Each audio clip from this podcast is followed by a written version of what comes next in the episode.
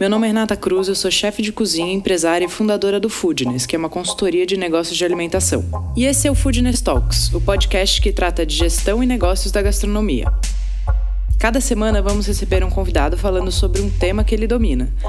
É um conteúdo feito por gente que empreende e passou ou passa pelas mesmas coisas que você, que tem ou está pensando em abrir um negócio.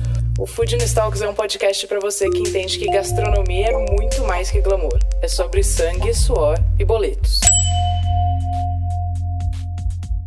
E você já conhece o Foodness Hub, o nosso canal de assinatura, onde a gente centraliza todo o nosso conteúdo. Você pode fazer assinatura mensal ou anual. Para ter mais informação, você pode entrar no www.somosfoodness.com.br/hub.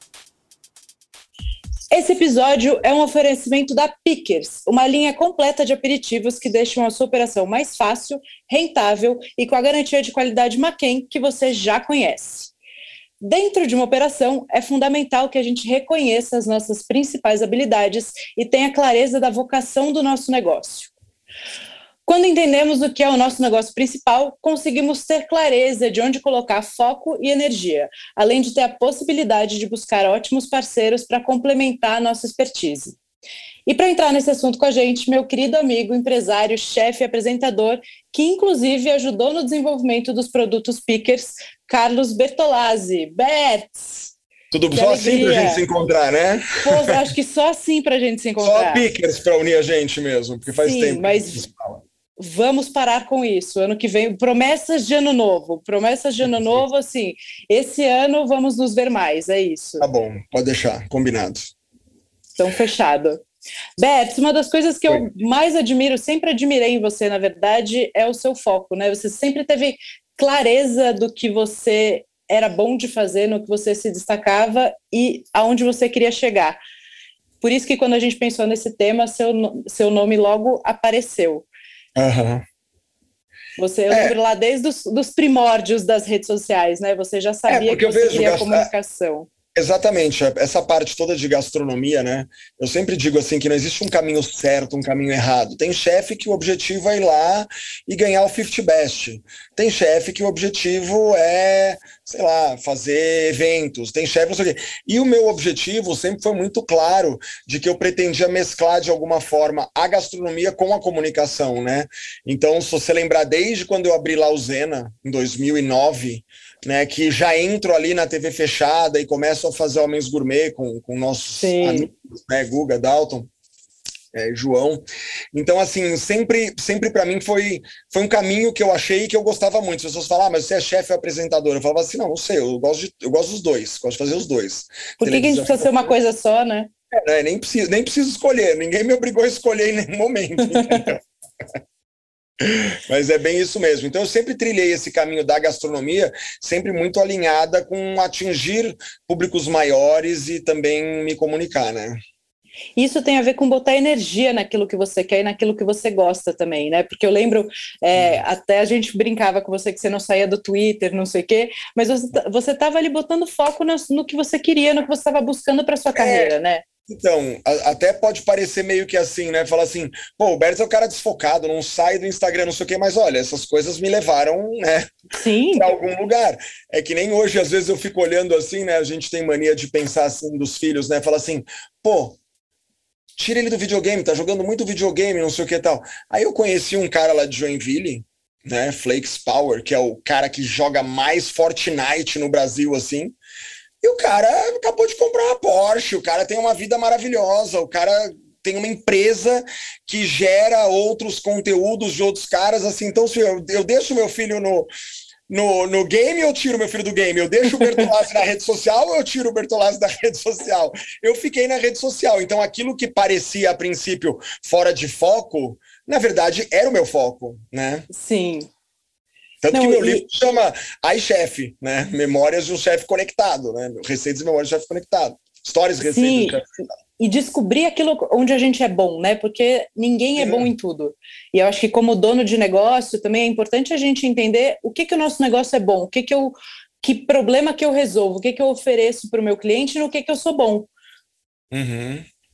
Né? Você acredita que ter clareza daquilo que você faz e onde você é bom faz diferença no sucesso de um negócio? Tipo, no sucesso do Zena, você saber que o nhoque é seu carro-chefe naquilo que você é Não, bom. E nem era, né? E nem era. Tipo assim, Sim. então tem isso também, né? Às vezes a gente é, vai dando umas ajustadas, porque o Zena abriu em janeiro de 2009 e o nhoque só entrou no menu em junho.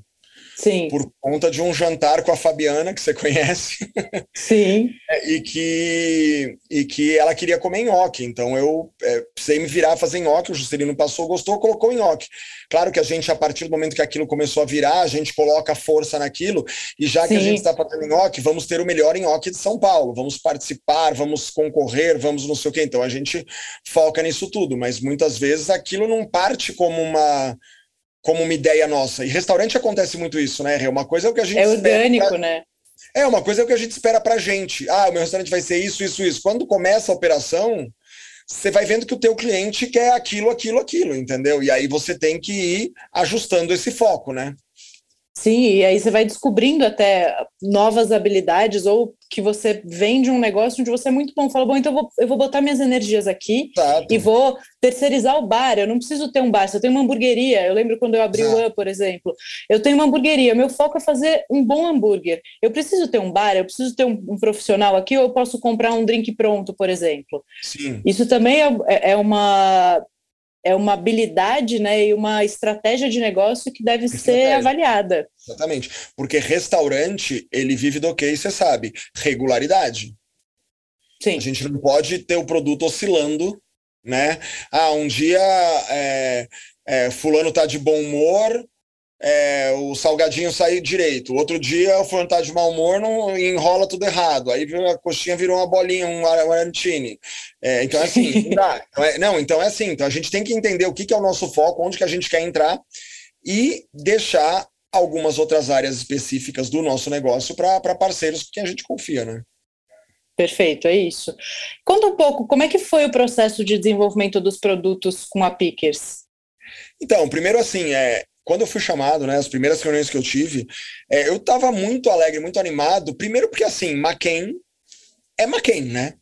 tipo assim, você Sim. falar assim, estou num projeto com a McCain, cara, pô, é demais. né? Quero! Quero, quero, quero fazer. É, então, é assim, é, essa questão assim de, de já ser fã, já usar o produto, no Zena, no Zena a gente já usou, né, muito assim, produto McCain, batata, aquelas batatas é, country wedge lá, que é wedge style, é que é, que é meio rústica, assim. Que é a rústica, sim. Exatamente, que é a rústica. Então, é assim, é exatamente por isso que a gente tava falando agora. Meu foco é fazer nhoque. Assim, eu vou ter que ficar cortando batata. Toda batata que eu cortava era pro nhoque, entendeu? As que eu Uhum. fritava vinha pronta. É, então já, eu já tinha essa coisa assim de McCain, né? Já é uma marca que acho que desperta muito, muita admiração. Uhum. É, e aí era um projeto que tinha a ver com o quê? Com um outro caminho que eu trilhei a partir da coxinha de pato, né? Que foi a Sim. história de, de, de o Bertolazzi sair um pouco só do, daquela coisa de trabalhou, estudou restaurantes estrelados, chegou aqui, montou o Zena, né? Um restaurante que está ali nos Jardins, que faz ali seus 5, 6 mil couvert por mês, e de repente ter uma coxinha. Então, assim, foi um outro caminho que eu fiz naquela época que as feirinhas gastronômicas, né? Você lembra bem, estavam assim bombando Sim. aqui. E acabou me rendendo um monte de coisa. É, fui para Nova York é, apresentar as coxinhas na Smorgasburg, que é a maior feirinha de rua do mundo. É, isso me abriu espaço na televisão, própria Globo, que eu, né, até antes de, de estar no SBT, fui lá na Ana Maria Braga apresentar coxinha, aquilo tudo. Então eu entrei muito nessa parte do salgado, né? Uhum. E aí, quando a McCain começou a conversar e, e, eu, e essa proposta de desenvolver uma nova linha que tinha a ver com uma história que eu também estava construindo, que era da coxinha, Aí eu, né? Aí eu falei, pô, tudo a ver, né? Sim, o lance da linha de aperitivos, né, que é muito legal, de ter uma linha que entra, que aí pode também ser grande parceira em buffets de eventos Sim. e pode dúvida. ser grande parceira em bares, em petiscos para restaurantes, enfim, tem, um, tem, uma, tem uma linha de aperitivos, abre uma gama muito grande de oportunidades para os empresários, né? E olha, eu vou te dizer uma coisa: a linha é tão completa e tão incrível que se o empresário quiser só abrir garrafa de cerveja e fritar Pickers, ele, ele faz. Porque assim, né, para vender a cerveja assim ali, ter toda a linha de salgados, porque assim, né, de, de aperitivos, porque pô, você tem as coxinhas, tem o arantini, tem tem o, o bolinho de mandioca com, com, com carne seca. Então assim, tá tudo muito delicioso. Então assim, essa questão de tipo, ah, vou abrir um negócio. Ah, aqui que eu eu não vou, eu, eu vou ser sincero com você uma coisa. Eu quando comecei a ter coxinha no Zena, eu comecei a fazer coxinha. Chega uma hora que eu falo, gente, meu core business não é fazer coxinha. Não dá para fazer Sim. coxinha. Então vamos buscar parceiros que me forneçam a melhor coxinha dentro, né? E aí esse é, produto, que aí sim eu me orgulho muito de ter feito junto com ele, porque a gente buscou realmente desenvolver um produto que estivesse muito artesanal. A gente até brinca que quando caía da máquina assim as coxinhas assim, cara, elas caíam e realmente não ficava aquele formato que normalmente esses né, esses produtos fabricados assim parecem ter, né? Tudo muito igualzinho, não sei o quê. São muito artesanais. Então você olha, você não Sim. diz, sabe? Só que você tem toda a qualidade e regularidade de uma indústria como a, a McCain por trás, né? Sim, eu achei muito bacana a Maquin trazer essa nova linha para o mercado, porque eles já são referência em batata frita, né? Então, isso que você falou, você usa, você, você usa no Zena, eu usei no AM muitos anos, usei no Amit muito também, é, a, a, linha de batatas da Maquin. Agora eles trazem uma linha de aperitivos que faz toda a dinâmica, é, toda a diferença na dinâmica. E, e já tem referência, né? Quer dizer, você já, você já sabe que é uma marca que você pode confiar atrelado, modéstia à parte, a assinatura de um chefe que fez a coxinha que ganhou o prêmio de melhor aperitivo, melhor comida de rua 2014, né? Então, assim, Quer dizer... É um casamento perfeito, né? Sim, muito bom. Eu, tô, eu quero provar, hein? Recebidos, Não, aguardo recebidos. Eu, eu odeio reuniões na Maquem por causa disso, porque eu tô numa dieta ferrada e eu não tenho maturidade para pickers, eu juro para você. Você não, você não tem maturidade. não tenho, tenho nenhuma conheço. maturidade, porque ficou muito bom. A coxinha de calabresa, meu Deus, né? ficou muito bom, muito bom. Roberto, você falou um negócio que eu acho super legal, né? Da, da história do, do dono de bar. Se o cara entende que ele é um cara que tem esse skill, né, de ser um, um, fomentador de um espaço, tem um ponto legal. Eu quero, eu quero ter um bar e o meu negócio não é vender. No final das contas, não é vender cerveja e nem vender aperitivo. O negócio dele é reunir pessoas, é gerar uhum. momentos de encontro. Então ele compra a cerveja pronta, os, os aperitivos da linha Picas e pronto, ele tem um negócio. É muito importante um a gente entender. É, isso eu cansei que... de falar, é, né, para o pessoal. Eu falei assim, gente, com essa linha aqui e cerveja existe um negócio. Uhum. Então, se já facilita. E, e uma base de networking, né? Você precisa ter gente para botar lá dentro. Exatamente. As pessoas para beber e comer os aperitivos. Mas é, mas é justamente por isso, é por, por, por ter essa característica muito artesanal, entendeu? E, e realmente é, estarem muito bons, né? E, e, a regularidade, que é isso que eu bato na tecla, regularidade. E, e a gente entender que o lance do, do mercado do seu negócio, né? A gente, como empresário, entender que o, que o negócio, qualquer negócio, é maior do que o produto. Muitas vezes, especialmente a gente vem que, que vem de uma linha gastronômica, etc., pela nossa formação, é, uhum. a gente fica com muito preciosismo em torno do produto, e, obviamente, é, eu falo isso muito, é, nunca é, qualidade não é negociável. Ponto. Né? A gente, para ter um negócio, precisa oferecer qualidade.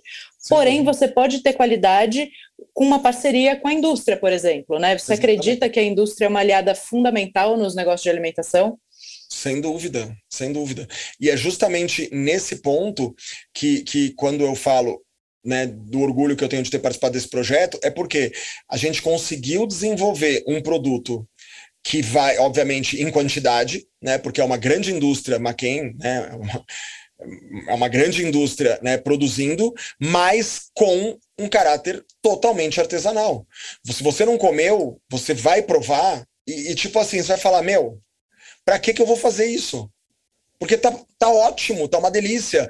É, você sabe que você vai colocar na fritadeira e ele vai cozinhar, é, ele vai fritar por exatamente tanto tempo, a tantos graus e vai sair perfeito, todos iguaizinhos. Porque tem isso, né? Às vezes você vai lá e faz um salgadinho, é, mais manualmente, não sei o quê, aí um vai ter que fritar mais, aí o outro estoura, aí o outro não sei o que lá, dá um trabalho. Sim. Então é assim, é tirar do freezer, né, que já te já, já é interessante porque né, você já não tem desperdício, né? Então o, uhum. que, o que eu comprei eu fritei e vendi. Sim. Não tem aquela coxinha que que ficou ali, aí não foi, aí não sei o que. Não, vou vendendo, vou fritando e vou, vou vai saindo. então Então, assim, e, e, a qualidade. A qualidade é o que, que fala tudo, porque realmente é, é muito diferenciada. A hora que você apresentar, você vai, a hora que você provar, você vai entender o que eu estou falando. Vamos fazer essa reunião com o Pickers. Com o Pickers. E deixa eu te falar um negócio. Aliás, eu não sei porque hoje já não temos pickers aqui, né? Uma falha né, grave desse teu podcast. Ouvi dizer que recebe, receberemos kits. Uhum. Tá, entendi. Uma das coisas para montar um negócio, especialmente nesse ano que a gente está entrando aqui, que é um ano desafiador, eu acho que ele é igualmente desafiador como foi 2021, talvez em outros aspectos, é, mas uh, eu falo que baby steps, sabe? Pequenos passinhos. Então, quer montar um negócio? Começa a montar um negócio pequeno, enxuto, não queira fazer tudo, porque se, se, você tem um, você pensou num bar, vamos usar a história do bar ali. Se você vai produzir tudo, você vai ter que contratar muito mais gente, você vai ter que investir em muito mais maquinário, você vai ter que ter um Sim. espaço maior, você vai ter que ter infinitamente outros Uma máquina recursos. de salgado, você vai gastar 15, 20, 30 mil reais. Pelo Se menos. Na mão, você vai ter mão de obra e a limitação de quanto a pessoa vai poder produzir. Então, e isso, isso é um negócio que eu, que eu acho legal trazer para a mesa, assim, tem alguns novos formatos aí também de negócios que estão eh, nascendo, que eu acho muito interessantes, que terceirizam também para você. Então, eles te entregam o seu produto pronto. Então, ah, eu quero comprar o, a batata pronta, eu quero comprar e você cuida pronta, da marca, por exemplo. O hambúrguer bolachado, você tem várias, vários recursos, e aí você terceiriza isso, você diminui custo fixo, né? Porque você tem menos necessidade de mão de obra. Ah, isso vai impactar um pouco no meu CMV? Ok, CMV é variável, né? Entre essas duas escolhas, eu acabo sempre ficando com, com uhum. o variável. Sim. Você acha que tem essa tendência agora de negócios mais enxutos, mais estratégicos, com cardápios menores? Sem dúvida, não, sem dúvida. Se tem, bom, você sabe que eu fiquei sócio de uma rede de hamburgueria lá em Santa Catarina. Sim. Né? Uma das primeiras coisas que eu fiz, Rê, quando eu entrei na sociedade, a gente, a gente pensava já em expansão. Né? Então, é, por exemplo, assim, a gente tinha lá o, o hambúrguer mexicano. Aí o hambúrguer mexicano levava guacamole, não sei o que lá. Aí tinha o alemão. O alemão levava linguiça blumenau e uma salada de repolho, não sei o que lá tal.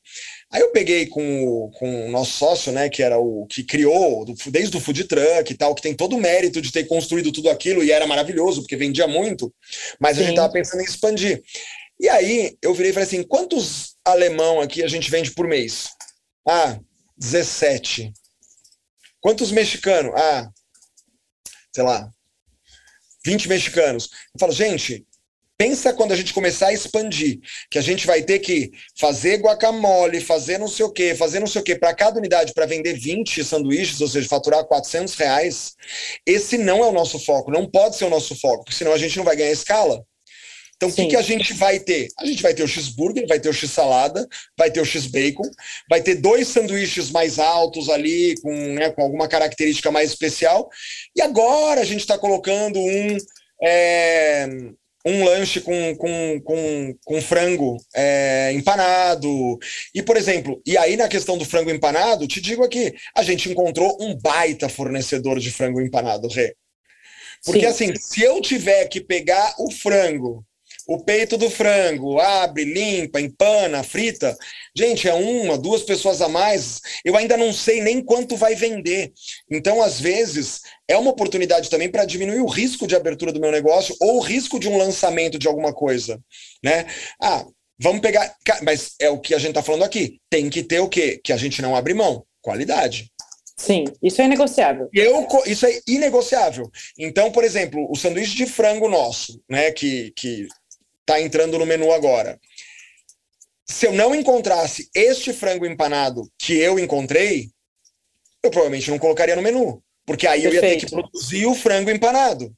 Então eu, tô, eu tenho uma possibilidade, a indústria permite com que eu, eu crie novos produtos, coloque um produto novo no meu cardápio, é, sem ter que pensar de agora, vamos mudar agora, vai ter o fornecedor ali, vai ter, ó, corta assim, vai, e aí são cinco lojas. Não é mais uma loja que vai empanar frango, são cinco lojas para empanar frango. Ah, o cara dali tá empanando diferente do outro, então o padrão não tá igual. Então é assim, o que, que a gente quer? Repito, regularidade padrão.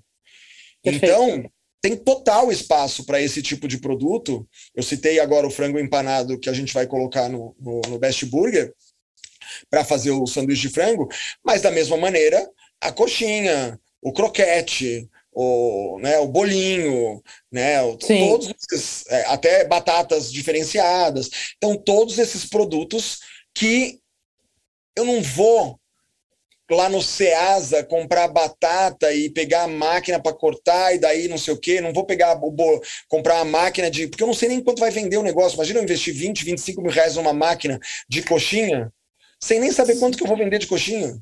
Sim. E eu sempre falo que não existe receita de bolo, né, Bertz? Que antes de buscar respostas únicas, você precisa entender o seu negócio. É, a gente está falando aqui de, de hamburgueria, por exemplo. Se você tem uma hamburgueria, o seu negócio é ganhar ticket médio no combo e giro rápido. Você precisa que as pessoas comam, levantem, porque outras vêm ali para ocupar aquela cadeira. Agora, se você tem um bar, você precisa que as pessoas passem mais tempo e consumam mais para que aquilo vá aumentando o ticket médio delas. E aí a coisa do petisco entra muito bem, porque primeiro, o cara para beber mais, ele precisa comer alguma coisa, isso segura o cara mais tempo dentro da casa. E também você não perde o cara naquela hora que dá fome, né? Porque ele comeu ali uhum. duas, três porções de petisco com a turma dele. Maravilhoso. Isso ainda, além de tudo, aumenta o seu ticket. Sim. Exatamente, que é essa, essa, por exemplo, assim, essa ideia de por que, que eu estou colocando coxinha no Best Burger, que é uma uhum. hamburgueria, e não estou produzindo a coxinha no Best Burger? Porque é um produto que vai me agregar um ticket, o cara vai pedir o hambúrguer que custa 20 e pouco cada hambúrguer, de repente vai olhar ali, ah, porção de coxinha 5 unidades, ah, vamos pegar uma dessa aqui para dividir. Gente, o ticket do cara que podia ser 50 reais automaticamente pulou para 70. Sim. E às vezes as pessoas. Um produto que está ali no meu freezer, armazenado, e eu simplesmente vou colocar na fritadeira. Fora que quando você recebe a coisa pronta, você tem uma capacidade de controle de estoque, você Não. controlar 10 Exato. pacotes com 50 unidades de coxinha é completamente diferente do que você controlar tanto frango, de frango, tanto de batata, tanto de, tanto farinha, de farinha, tanto, tanto de, de ovo. não sei o quê, tanto de não sei o quê, empatou do frango, a carne não foi tudo. Não, Fator não de correção, é, é Fator de correção, a gente sabe, quem, quem tá aqui, vendo isso daqui trabalha com isso, ficha técnica, sabe. É o seguinte, Sim. comprei 50 coxinhas, tenho que vender 50 coxinhas. Ponto. É um nível de, de gerenciamento completamente Sim, diferente. É né? muito melhor, muito melhor, sem dúvida. E às vezes as pessoas fazem essa conta simplória, né? Ah, mas se eu produzir, vai custar mais barato. Mas ela esquece do investimento de espaço, equipamento, diferença da necessidade de mão de obra. Pessoas. Você mesmo, você falou ali do, da, da sua hamburgueria, né? Imagina, e hamburgueria a gente sabe que é um espaço que é Não, muito e, enxuto. E o nosso projeto é ser um espaço linear. limitado. O Sim. que eu produzo na loja é assim, são os molhos, é, são, são, itens muito específicos. Se eu tivesse que produzir coxinha no Best Burger, eu não estaria vendendo coxinha. E eu estou vendendo justamente por existir é, fornecedores que exatamente que, que me entregam um produto de qualidade. É, e, e, aí a gente pode falar da história, voltar um pouco na história do custo fixo pelo custo variável, né? Eu, nesses mais de 20 anos aí fazendo um monte de coisa errada e algumas coisas certas, eu aprendi que eu troco custo fixo por custo variável tranquilamente, especialmente enquanto o negócio ainda não tem tração, ou seja, ele Exatamente. não tem giro suficiente. Exatamente. Né? Então, Principalmente no começo, né? Principalmente. Exato, para testar, porque todo negócio pode tipo, ter grande surpresa. Você planejou um negócio, nenhum plano vai ser. Porque pode ser, porque pode ser que aconteça. Cara, assim, sinceramente, vamos, vamos lá. Na minha hamburgueria, vamos, vamos. Imagina o seguinte: pode ser que aconteça, não aconteceu, pelo contrário, foi um sucesso, mas podia ter acontecido do quê? De eu colocar coxinha e não vender. Uhum. Você imagina Porque é uma hamburgueria e de repente o povo falava, eu não quero comer coxinha na hamburgueria, eu quero ir no bar comer coxinha. Então, sei lá, botei coxinha na hamburgueria porque né, tem esse vínculo meu com a coxinha e tal. Agora você imagina o seguinte: se para colocar a coxinha na hamburgueria eu tivesse feito, né? Ah, ó, a gente vai ter que fazer produção de coxinha aqui, vai, vai congelar como? Porque para congelar direito eu tenho que ter uma batata. Tem que ter um ultra. Um ultra congelador que já custa 20 pau, só o Ultra, entendeu? Amor, então custa então, 40 depois do aumento do dólar. É, não, é, tem uns, é, atos no Mercado Livre. não, mas assim, então é assim, é, eu preciso congelar. É, o mais importante em salgado, a gente sabe que é o quê? É o congelamento. Né, para a gente guardar ele, porque ele precisa estar tá congelado, ultra congelado. Você não pode ter cristais de água muito grande em volta, porque senão a hora que você jogar aquilo no óleo vai ser pipocar óleo para todo lado. Sim. Então ele tem que estar ultra congelado, um separadinho do outro bonitinho, porque se a gente congela de qualquer jeito, quando puxar uma coxinha vem 80, né? Que é aquele bloco de coxinha, que daí a gente vai com a faca quebrando e já acaba com o empanamento inteiro. Então, primeiro que você precisa. Imagina se eu tivesse investido em tudo isso, num ultra, num, né, em mais espaço ali para armazenamento, mais espaço para produção, uma pessoa que vai ter que entrar na, na escala e fazer coxinha, tal, tal, tal, tal e não vendesse ré, porque é uma hamburgueria e o pessoal não tá afim de comer hambúrguer. Sim. É, coxinha. Então é assim, cara, é uma mão na roda. Eu, eu faço um pedido, chegam os sacos com as coxinhas, eu frito e entrego. Pronto. Pronto, resolvido, né? E nesse caso, né, de voltando ali para o custo fixo e custo variável, quando a gente fala de variável, a gente está falando de CMV, então o custo da mercadoria vendida, né? O quanto custa o produto. Se, aí vem aquela, aquela continha, ah, mas se eu produzir, eu vou ter um CMV de 20. Se eu comprar pronto, eu vou ter um CMV de 32, 28, enfim, é maior, obviamente é maior. Mas você não tem os outros custos que são mão de obra, perdas, fator de correção, eventualmente até outra desvio. Coisa, então... né? E outra coisa, né? E vamos combinar que neste nosso universo, é assim, a gente está falando da gente que tem ainda um certo, uma certa rigidez com controle. Uhum. Então a gente faz uma ficha técnica. A gente sabe o quanto custa. Tem gente que pode estar fazendo uma coxinha e nem sabe o custo que tá, quanto está custando a coxinha que está fazendo. Alô, você que não tem ficha técnica, pelo amor é. de Deus, vamos fazer. 2022, não, mas vamos fazer assim, ficha técnica. Tem aquele cara assim. Na, no caso da coxinha comprada, é muito simples. Por quê? Porque o, o, o, o custo tá ali, tá na nota fiscal. Uhum. Pronto, é aqui, é. Não tem fator de correção, não tem nada. Eu comprei 50 coxinhas, o saco de 50, sei lá, um quilo de coxinha, comprei a 20 reais, sei lá, pum, que tem 20 coxinhas. Uma, cada coxinha custa um real, vamos supor. Tá, pronto, Sim. já sei. Cada coxinha custa um real. Se eu vender ela a quatro, a três e pouco, eu já sei que eu estou, né? Agora, tem gente que não, que é assim, né? Ah, Sim. deve estar tá fazendo coxinha e tá certo, tá comprando frango no supermercado. É mais, custa mais ou menos. É, mais ou menos deve estar tá aí uns 50, 60 centavos, é. nem sabe. Só que aí então, não considera o quê? Que... Perde, né? Sim, e acho que a gente abre um, um, uma outra aba aí importante, que é também, a gente falou de conhecer o negócio no começo, né? Conhecer o negócio, conhecer a vocação, conhecer a sua capacidade de gestão do negócio. Né? Se você tem menos conhecimento, menos capacidade de gerir um negócio com essas minúcias todas, opte por ter coisas prontas. Isso vai fazer você facilitar, você ter uma. Isso vai fazer com que você tenha uma operação muito mais fácil de gerir. Sim. E aí, depois, aprendendo, você pode ir fazendo outras coisas e coisas novas, né? Aham, sem dúvida. Fora que hoje a gente falou de custo de mão de obra, que é um custo fixo, a dificuldade de contratação de equipe no mercado hoje tá uma é, loucura, né? Uma loucura, uma loucura, uma loucura.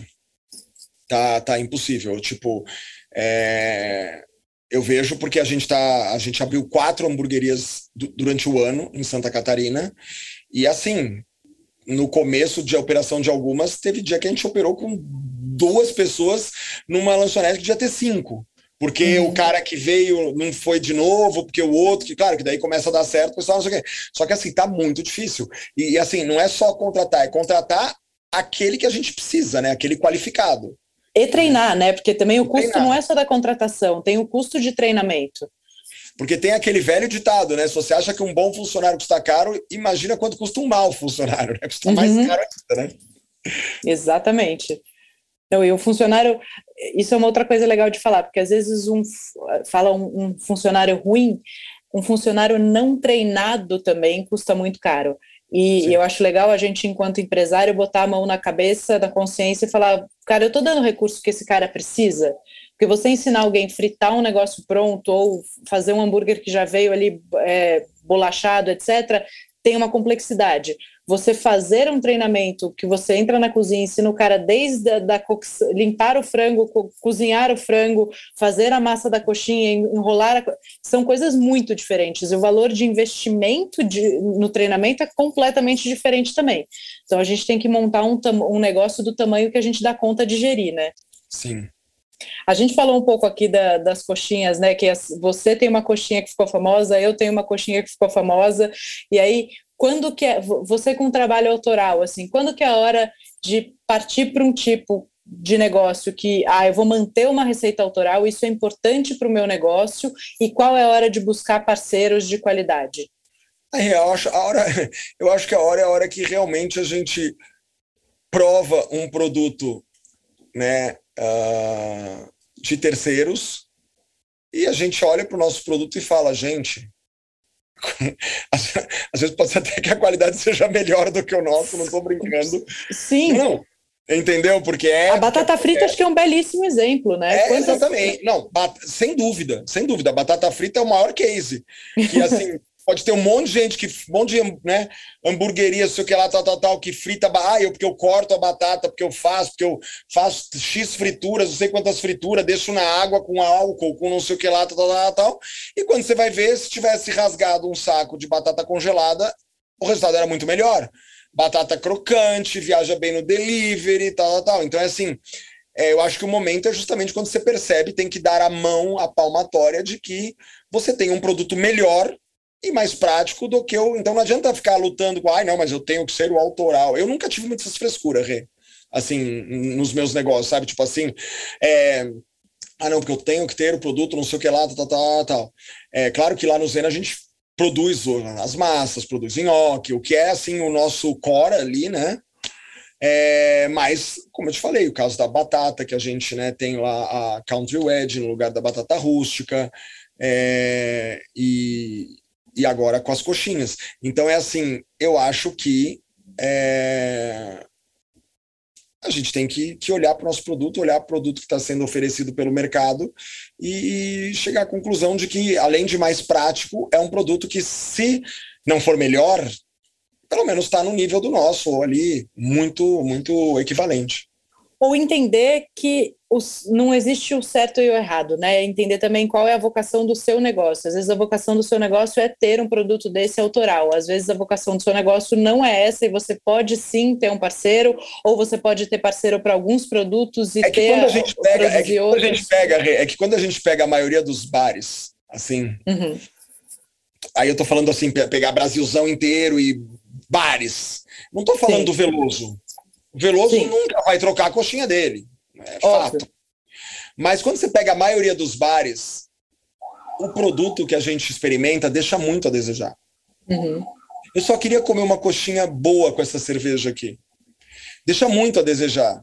Então, é, eu acho que nesse momento que cabe né, o cara olhar para o negócio dele e falar assim, gente, vou trocar porque eu preciso fazer meu, deixar meu cliente feliz aqui. Ele tem que sair, tem que saber que ele vai comer um negócio bom. Então você sai pelo grande mundão de bares de São Paulo e você não come salgados incríveis assim, entendeu? Porque tem, claro, o, o cara dono do bar que tem um cuidado, que tem um conhecimento, uma técnica tal, que vai fazer um salgado legal.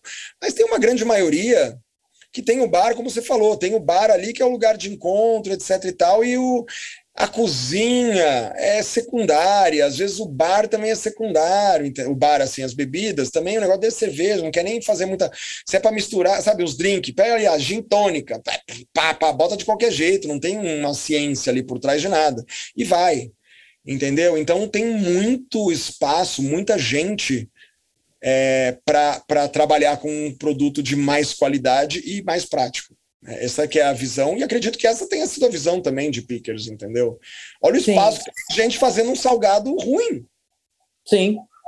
Ruim, ruim. Não, e aí, de, em todas as frentes, né? Isso você pode pegar buffet, você pode pegar buffet infantil, festa de criança, você pode Sim. pegar bares e restaurantes, tem uma gama muito grande, né, de, de pessoas que podem ser é, beneficiadas com um produto como esse, né? Aham. Uhum. Sem e, dúvida. Roberto, você enxerga que, assim, tendência de negócios daqui para frente, você acredita que negócios enxutos ganham muita força? Sem dúvida. Não, não. Essa, eu entrei no negócio de donut, eu entrei no negócio de hambúrguer porque eu quero coisa enxuta. Porque eu, eu é, não dá, não dá para a gente imaginar um salão com 300 lugares e não sei quantos, assim, claro, vai, vão continuar existindo. Mas assim, eu acho que existe uma tendência também de termos coisas muito mais enxutas e é o caminho que durante a pandemia eu olhei e comecei a seguir. Né? Legal e enxutas, tanto de, de tamanho de negócio quanto de, de, de gente trabalhando. Pode existir mais, não que isso, ah, não, mas agora ninguém mais quer contratar, ninguém mais quer ter 30, 300 funcionários. Não, não, não é. É que em vez de ter um lugar de 300 funcionários, pode ter um 10 de 30 ou 100 de 3, entendeu? Com certeza. O lance de, de botar força naquilo que você sabe fazer. Eu acho que tem duas frentes aí que eu queria que você falasse um pouquinho. Primeiro, a, a frente pessoal, né? O que, que você sabe fazer enquanto administrador de empresa, enquanto cozinheiro, enquanto gestor, enquanto empresário, empreendedor. É, como que dica você daria para a pessoa conseguir se olhar e descobrir isso, assim, onde ela realmente é boa? Porque tem gente que não faz esse exercício. Outro dia eu fui dar uma aula numa faculdade, uma palestra, e eu falei, é muito importante a gente conhecer as nossas virtudes, né? E é muito difícil, a gente normalmente tem facilidade de apontar os nossos defeitos, mas conhecer as nossas virtudes faz muita diferença para gerir um negócio, né? sem dúvida. É, para mim sempre foi muito claro assim qual que é o meu limite de, de aonde, por exemplo, assim, gestão do dia a dia. Não adianta. É algo que eu sei que eu não sei. Uhum. Adianta eu querer ficar lá e tentar entender dos impostos, tentar entender de como. Não tenho a menor ideia. Entendeu? Então, quando eu vou montar um negócio, eu sei que o meu limite é aquele, eu tenho que buscar parceiros que suprem essas minhas é, faltas. Perfeito. Sim. Entendeu? É, e acho que é importante, justamente, porque assim, cara, pode ter um, pode ter um dia que eu tenha, sei lá, é, é, eu não tive ainda, realmente eu dei sorte, assim, de em todos os meus negócios, por exemplo, no caso da hamburgueria, a gente tem muito clara a nossa divisão, assim, entendeu? Quem é operação, quem é expansão, Bertolazzi é, cuida do quê, é, e, e, cada um tá ali no seu quadrado, entendeu?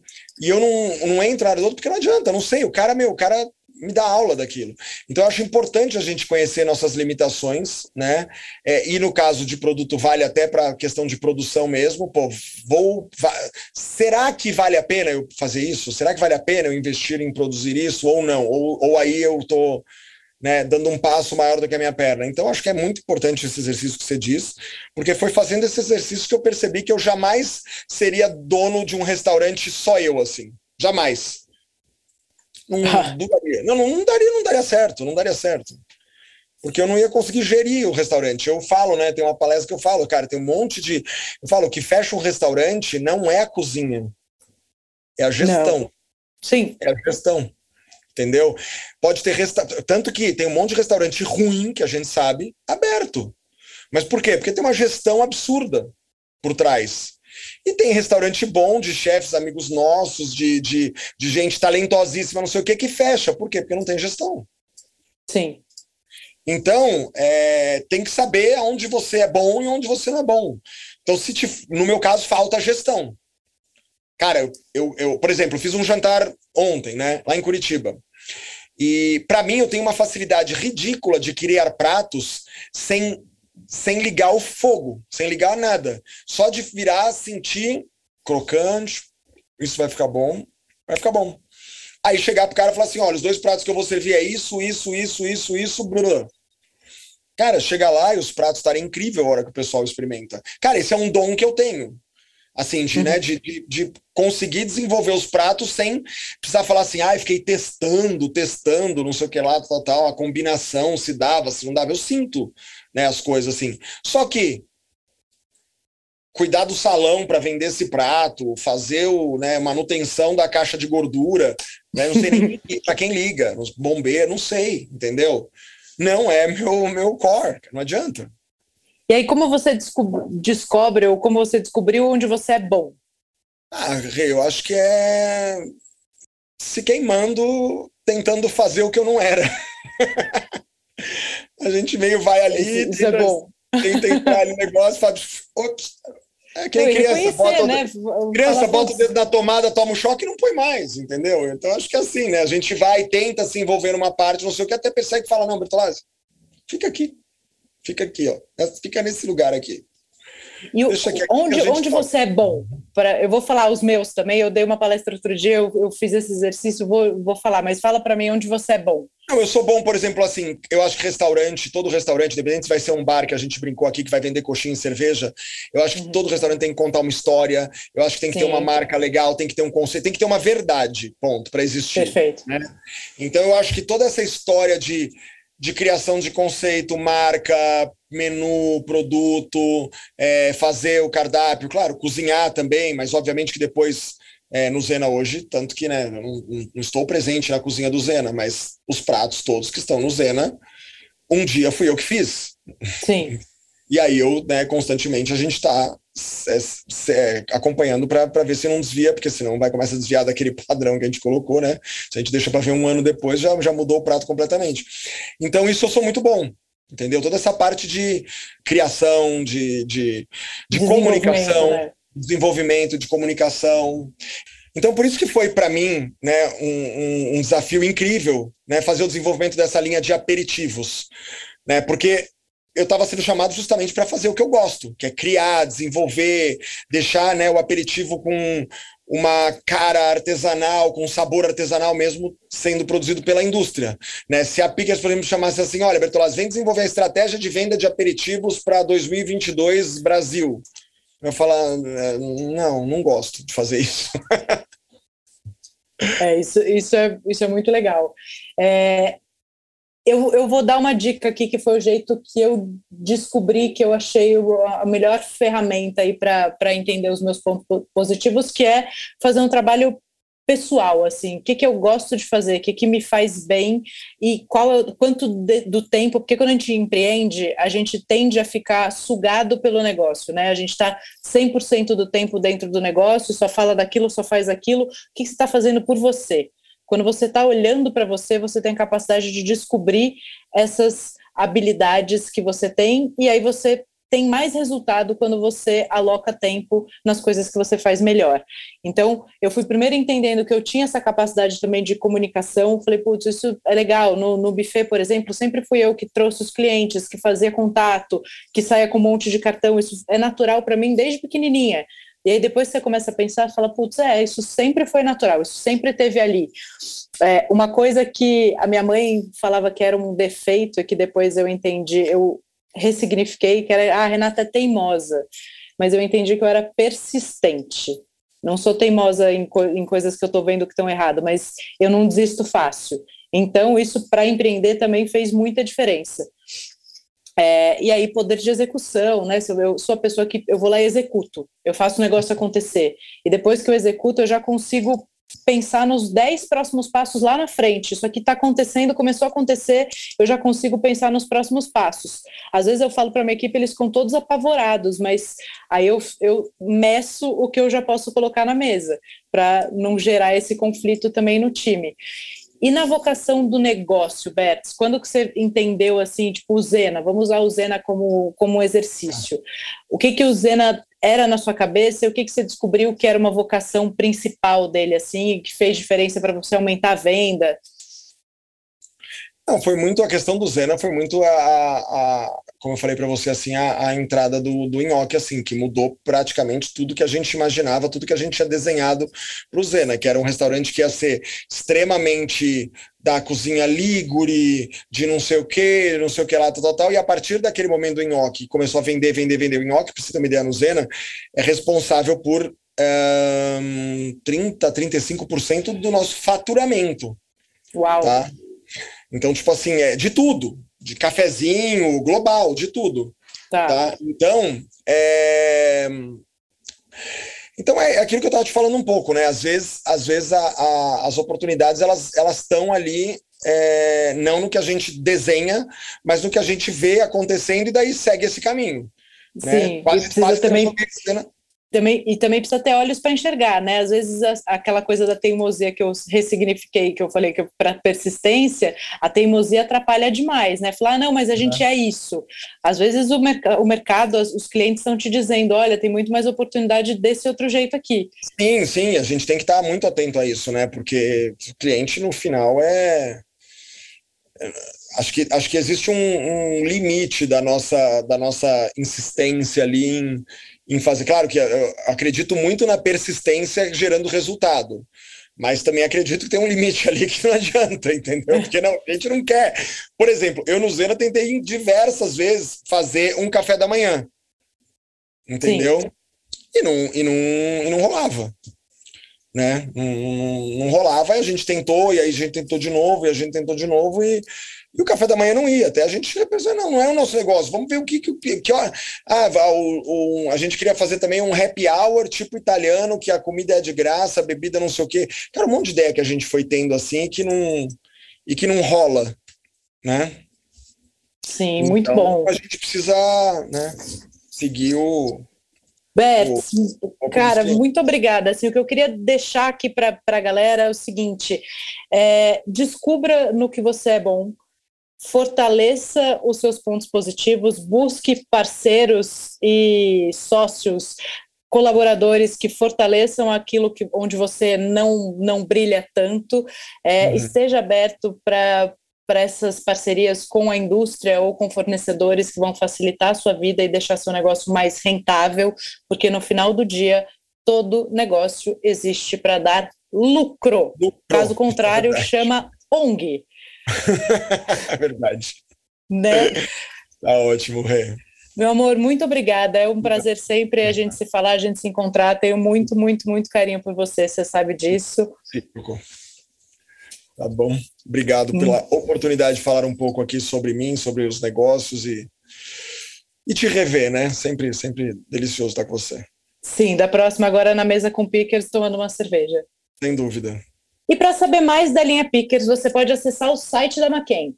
Ali, além da linha completa, tem uma aba com informações muito interessantes. É só você clicar na McCain Faz Mais pelo Meu Negócio, que tem calculadora de lucro, fotos de produtos que o operador pode usar no cardápio, receitas e um canal de dúvidas. Então, é só entrar no site www.mccainfoodservice.com.br ou contato pelo telefone 0800 200 80 80. E você pode obter mais informações sobre Pickers pelo Instagram exclusivo da marca para o mercado de alimentação, arroba Food Service.